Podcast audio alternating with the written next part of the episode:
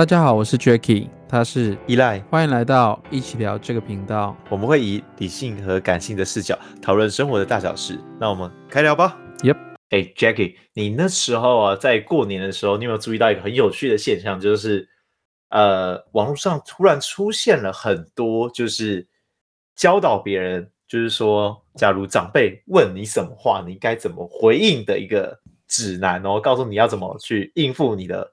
家中的长辈这样，好像没有特别注意耶。对，超多的。我那时候看到，我就哇，这么多教学，说到底要怎么办？就、哦、例如说，呃，长辈问你说，呃，薪水，呃，你的薪水大概多少？然后你要怎么回答？然后或者是，哎，哪时候要结婚啊？有没有买房子啊？啊，你给你爸妈的孝心费多少钱啊？啊，嗯、你的工时多少啊？在哪间公司啊？女朋友？是哪里人啊？什么之类的，所以你真的有被问这些哦？我我其实问问到这种事情，我其实还蛮自在的，因为他敢问我比较直接的问题，我都会就是呃，我也不是跟他对冲，而是会用一个简单的方式带过，然后去聊别的东西。哦，对对对，因为那时候就是发生，我们家里就是发生，就是呃，我姑姑家就是两个姑姑的一些纷争。那也不是说他们吵架，而是他们呃有一个我的大姑姑的关爱的模式，会让我的小姑姑产生出压力。嗯，所以那时候我的呃表弟跟表姐他们就是有点苦恼，说该怎么办。嗯，所以我们今天不如就来聊聊这个有点让人窒息的家人的爱吧。家人爱哦，但我觉得，啊、嗯，我觉得家人关心的方式可能。就是应该来说，关家人关心方式有千奇百种，然后很多不一样的。像我爸就，像我讲我爸好了，我爸就是一个很严肃的人，然后他就是所谓的刀子嘴豆腐心的一个人。大大家大家应该都知道刀子刀子嘴豆腐心，应该是没问题。他讲出来的话就是很冲很冲很冲，但他其实内心想法不是那样，他只是希望你。变更好之类的，但他每次他用的这个方式会让人家觉得压力很大。嗯，我觉得这个也是很多呃长辈他们在关心别人的时候的有些方式，就像我刚才提到的嘛，就是确实会让你有点压迫感。然后明明就是哎，我们一年才可能见这个一次面，然后你却要问我这些呃这么。直接甚至深入的话题，然后难免都会让别人觉得有一种嗯压迫的窒息感，就是哎又要回答这些东西，然后怎样怎样，然后甚至有些家人就是有些长辈很有趣，就是他们会跑过来说：“哎，你还记得我吗？”然后你 你谁啊？对，你谁？我怎么知道你是谁？我每次都哦，对，你是那个我爸爸的谁谁谁嘛，然后之类的带过。但是通常这个这个状况就是我只要简单带过之后，然后我就会接着问说：“哎，最最近可能哎，叔叔或伯伯啊，你最近还好吗？”就是这样子，嗯、反过来关心他们就好了。嗯哼，对啊，好像都是这样。嗯，没错。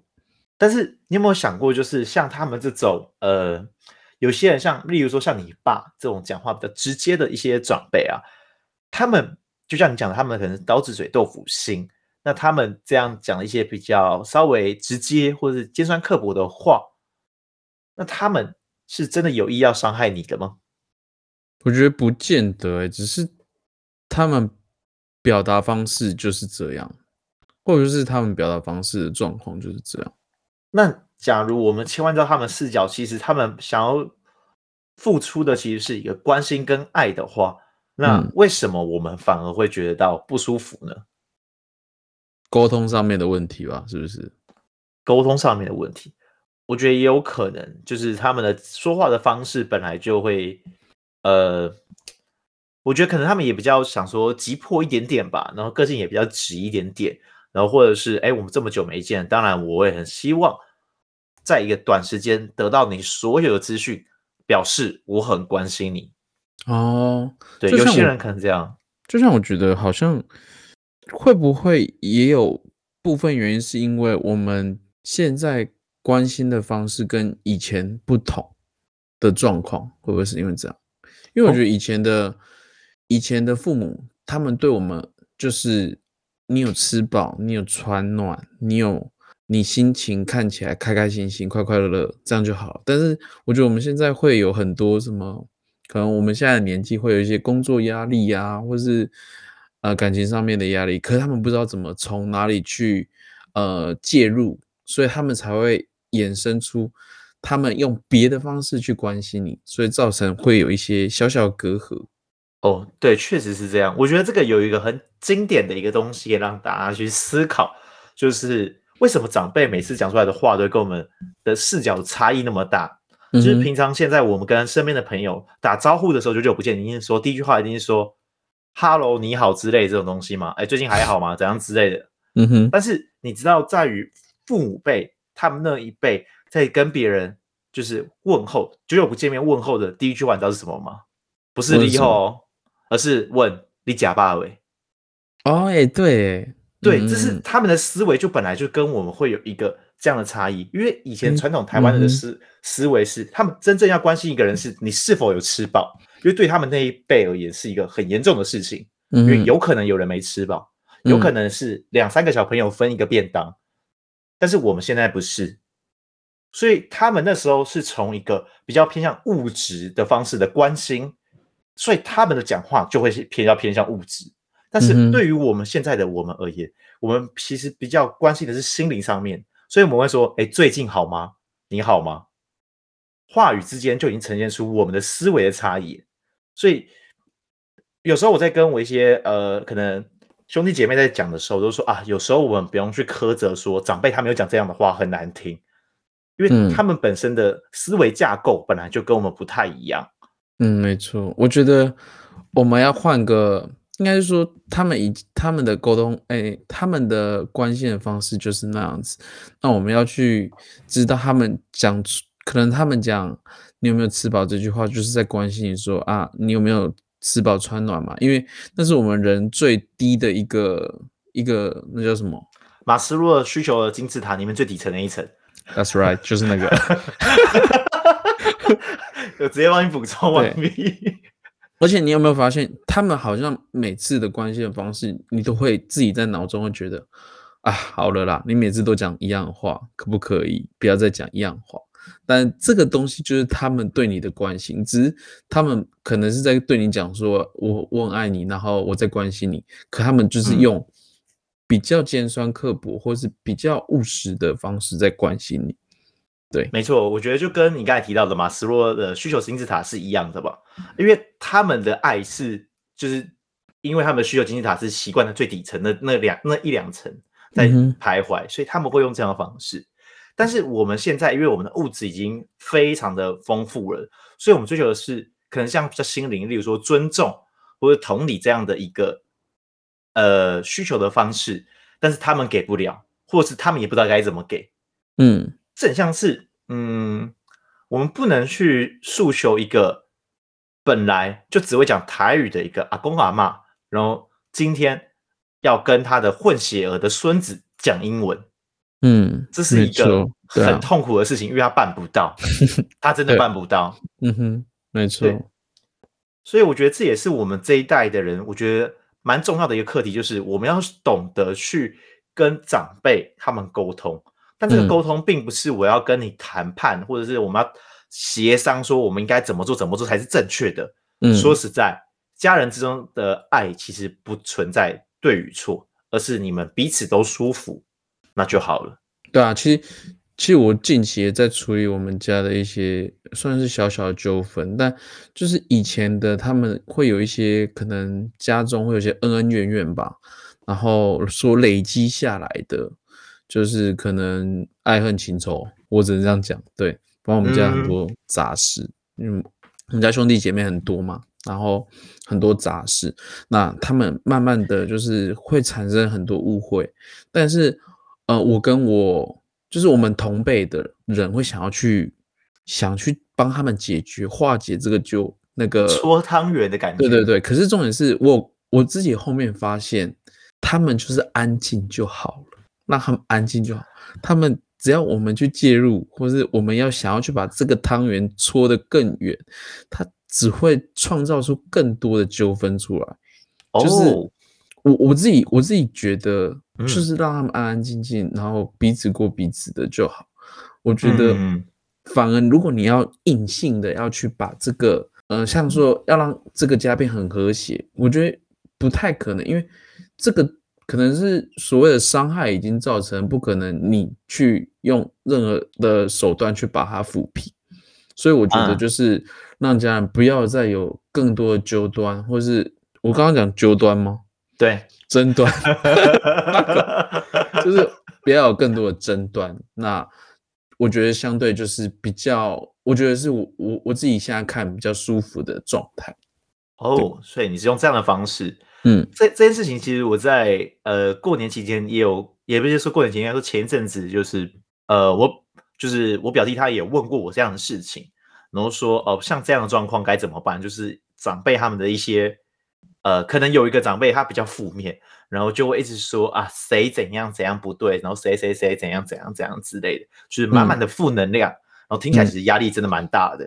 嗯、然后他又说该怎么办，问我该怎么办。嗯，然后我就听听一听，我就觉得哦，像这种的人，不论是否是长辈或是平辈，就是很爱去负面的人，其实我都会去用一个方式，我就建议我那个表弟。嗯哼，就是说，第一个你要先做到同理，就先认同他的话语。嗯，好，呃，举例来说，假如长辈他说，哦，你看那个依赖啊，他一直换工作，然后到现在已经三十岁了，还一事无成，然后换那个工作，性格是怎样？真的是这样的。那像这样的状况的话，嗯、假如我是呃其他的亲朋好友的话，我就会听到，我就会说，哎，姑姑你说的真对，或者是哎伯伯你说的真对。我是真的会认同，我是真的认同。你是顺他的话讲啦。第一个先顺，就是第一个你一定要先去顺从他的话。这个并不是要去说啊，我这个人要委屈这样之类的，是因为你要让一个人接受你的立场的时候，你一定要先站在他同一边，你不能跟他一开始站对立面。那他，你讲的应该说你讲的任何一句话，他都不会想听，因为他知道你跟他对立面。所以我都会说，哎，姑姑你说的其实真的很有道理，就是。可能像这样，呃，哥这样一直换工作，好像也是挺不好的。但是其实我自己跟这件事情，我有跟哥哥聊了很多，聊了很多，说，哎，为什么你会一直这样？我才知道，哦，原来哥哥他其实在尝试一些不一样的领域，然后他其实正在开创他自己想要的人生，然后其实也是蛮努力的。他每天在付出在工作上面，其实也是蛮大量的时间。或许现在没有成果，但他就跟你们以前一样，在努力在一个呃工作的时候。会经历过一个混沌期跟学习期，他现在正在这个状况，或许我们在等待他一段时间，他就会有不错的结果。嗯哼，没错，就是我会先认同，然后再慢慢的说，呃，其实我看到视角是这样。那这时候可能有些长辈还会继续抨击说啊，可是他就怎样怎样怎样的时候，其实这时候有些人就开始出现烦躁，就说、哦、我不是讲完了，你怎么还来这样子？应该每个人都会烦躁，对，这是正常。但是我就再跟我表弟讲说，那你要再进行下一个阶段。就是同理没，我们先进行同理，然后再进行说我们的视角，发现没有用的话，下一步就是问他问题。什么意思？就是因为像这种很爱负面的人，很爱批评的人，或是很爱噼里啪啦还讲一堆的人，嗯哼，最简单的方式就是问他问题。因为每一个人，这是这样，每一个人都会问问题，包括小孩子都很会问问题，但是真正在解决问题的人很少，所以有些问题其实问了。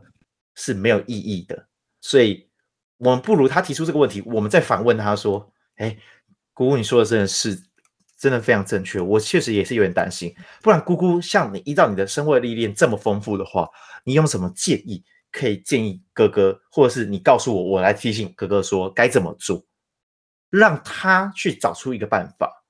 因为当他一直讲、一直讲、一直讲，他讲不出一个东西的时候，他就会知道，其实我问的问题有点智障。”就是你要让他去思考。我觉得你这个方式还不错，就是你换换他的东西，换他的问题回答，让他自己去回答。这个这个方式还蛮特别的，我觉得感觉好像蛮有用的，下次可以试试看，分享给大家。因为我都是就是这样面对我的长辈，不是我说我要戏弄他们，而是其实我知道长辈的视角也是想要帮助可能某个亲朋好友解决他们的问题，没错。但我也想，所以我们一起来讨论说，该怎么解决这个问题？我们或许会一起找到一个很棒的答案。那假如可以的话，例如说你这边有，例如说资金或者是选择或是人脉等等，可以帮助这个人的话，那是一个很棒的事情，因为我们可以互相彼此扶持，嗯、让大家更好，而并不是就是一直不断的指责别人的短处，批评谩骂，因为这样没有意义。说实在，就是你骂完他以后，他知道他也骂你，然后呢，没意义。嗯，我觉得，我觉得那个这个方式就是。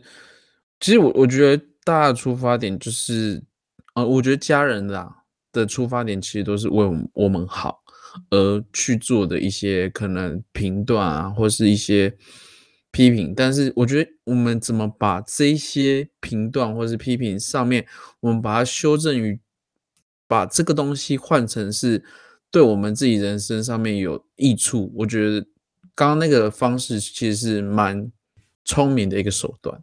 嗯，谢谢啊。嗯，对啊，而且我觉得大家在跟长辈沟通的时候，不要就是一直，我们不希望长辈用他的年纪来指着我们谩骂，但那我们也不应该指着长辈他年纪比较大，所以应该懂得比较多，做人处事比较好。我们要应该要一起把年纪这个框架拉掉，而是了解这个人的思维。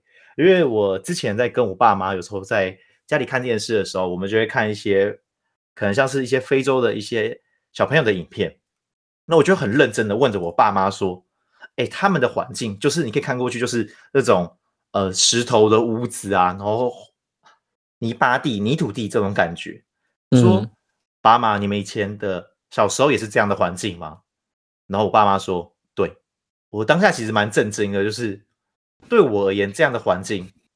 应该是可能，例如说哦，乡下的地方或者是山上等等的，但是对他们而言，就是我们现在看到的所有的柏油路，以前他们都曾经看过是泥土的状态。嗯哼，对，所以我觉得对他们而言的认，对他们而言，他们是经历一个非常大的一个时代也好，科技也好的一个很大的洪流的冲击。嗯哼，所以我们真的不能逼他们，因为他们。看到的世界真的变得很大，他们的思维不一定可以跟上这个状态。而且其实他们一直，我觉得像像我爸妈他们就一直有慢慢自己在进步。像我爸就问我说：“哎，手机怎么用？手机怎么用？”一开始在教会觉得哦，怎么这么简单，都还可以要问我 为什么开个视，一定要开视讯跟我妈聊天这样。嗯，然后就是。你会一开始教会就觉得教的很烦，但是你后面你慢慢他们两个自己在那边搞来搞去，然后自己会了这这个方式，就用视讯聊天，然后你就会觉得哎哦，至少我爸是因为关心我妈，所以他要做这件事情，然后你就看了就会觉得、嗯、哦，好啦好啦，反正他现在学会了，然后他也我因为我爸也是慢慢，他们以你看以前完全他们都没有。他们也，我爸也没有碰过电脑，我妈也没有碰过电脑，可他们会用手机，嗯、然后就会看到，哎、欸，他们其实慢慢有在进步，慢慢有跟上时代那种感觉。对啊，我觉得现在回头看，就是父母他们从呃不会用这些科技产品，然后到现在。其实有时候用的还比我们更厉害，你知道他们那个长辈图都可以做很快之类的，我觉得蛮厉害的。那个不是应该有人在输出给他们吗？也也有可能，但是有些人他们会自己做啊，就是自己做长辈图。可是我觉得这是一个很可爱的事情，就是我有时候看他们就觉得，哎、欸，其实他们蛮可爱的。就是有时候回到家里，虽然不不鼓励啦，就是他们躺在床上都在划手机，两个老人家在那躺划手机。嗯，但是有时候回头想这些事情，会觉得其实。其实这个画面还蛮可爱的，就是我的家人很健康，然后他们就是 正在变成那个科技冷漠的状态，嗯、就是觉得还蛮可爱的。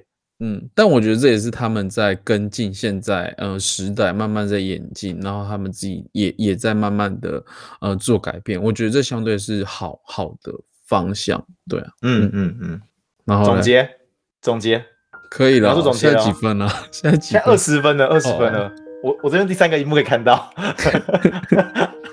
二十分差不多赚个二五八万，呃，爽哦爽哦。好，那我来做一个总结好了。我不知道就是大家有没有看过《真爱每一天》？呃，假如没有的人，一定就是一定要去看，因为我觉得这部真的是超级经典的一部好电影。好，我没看，一定要去看。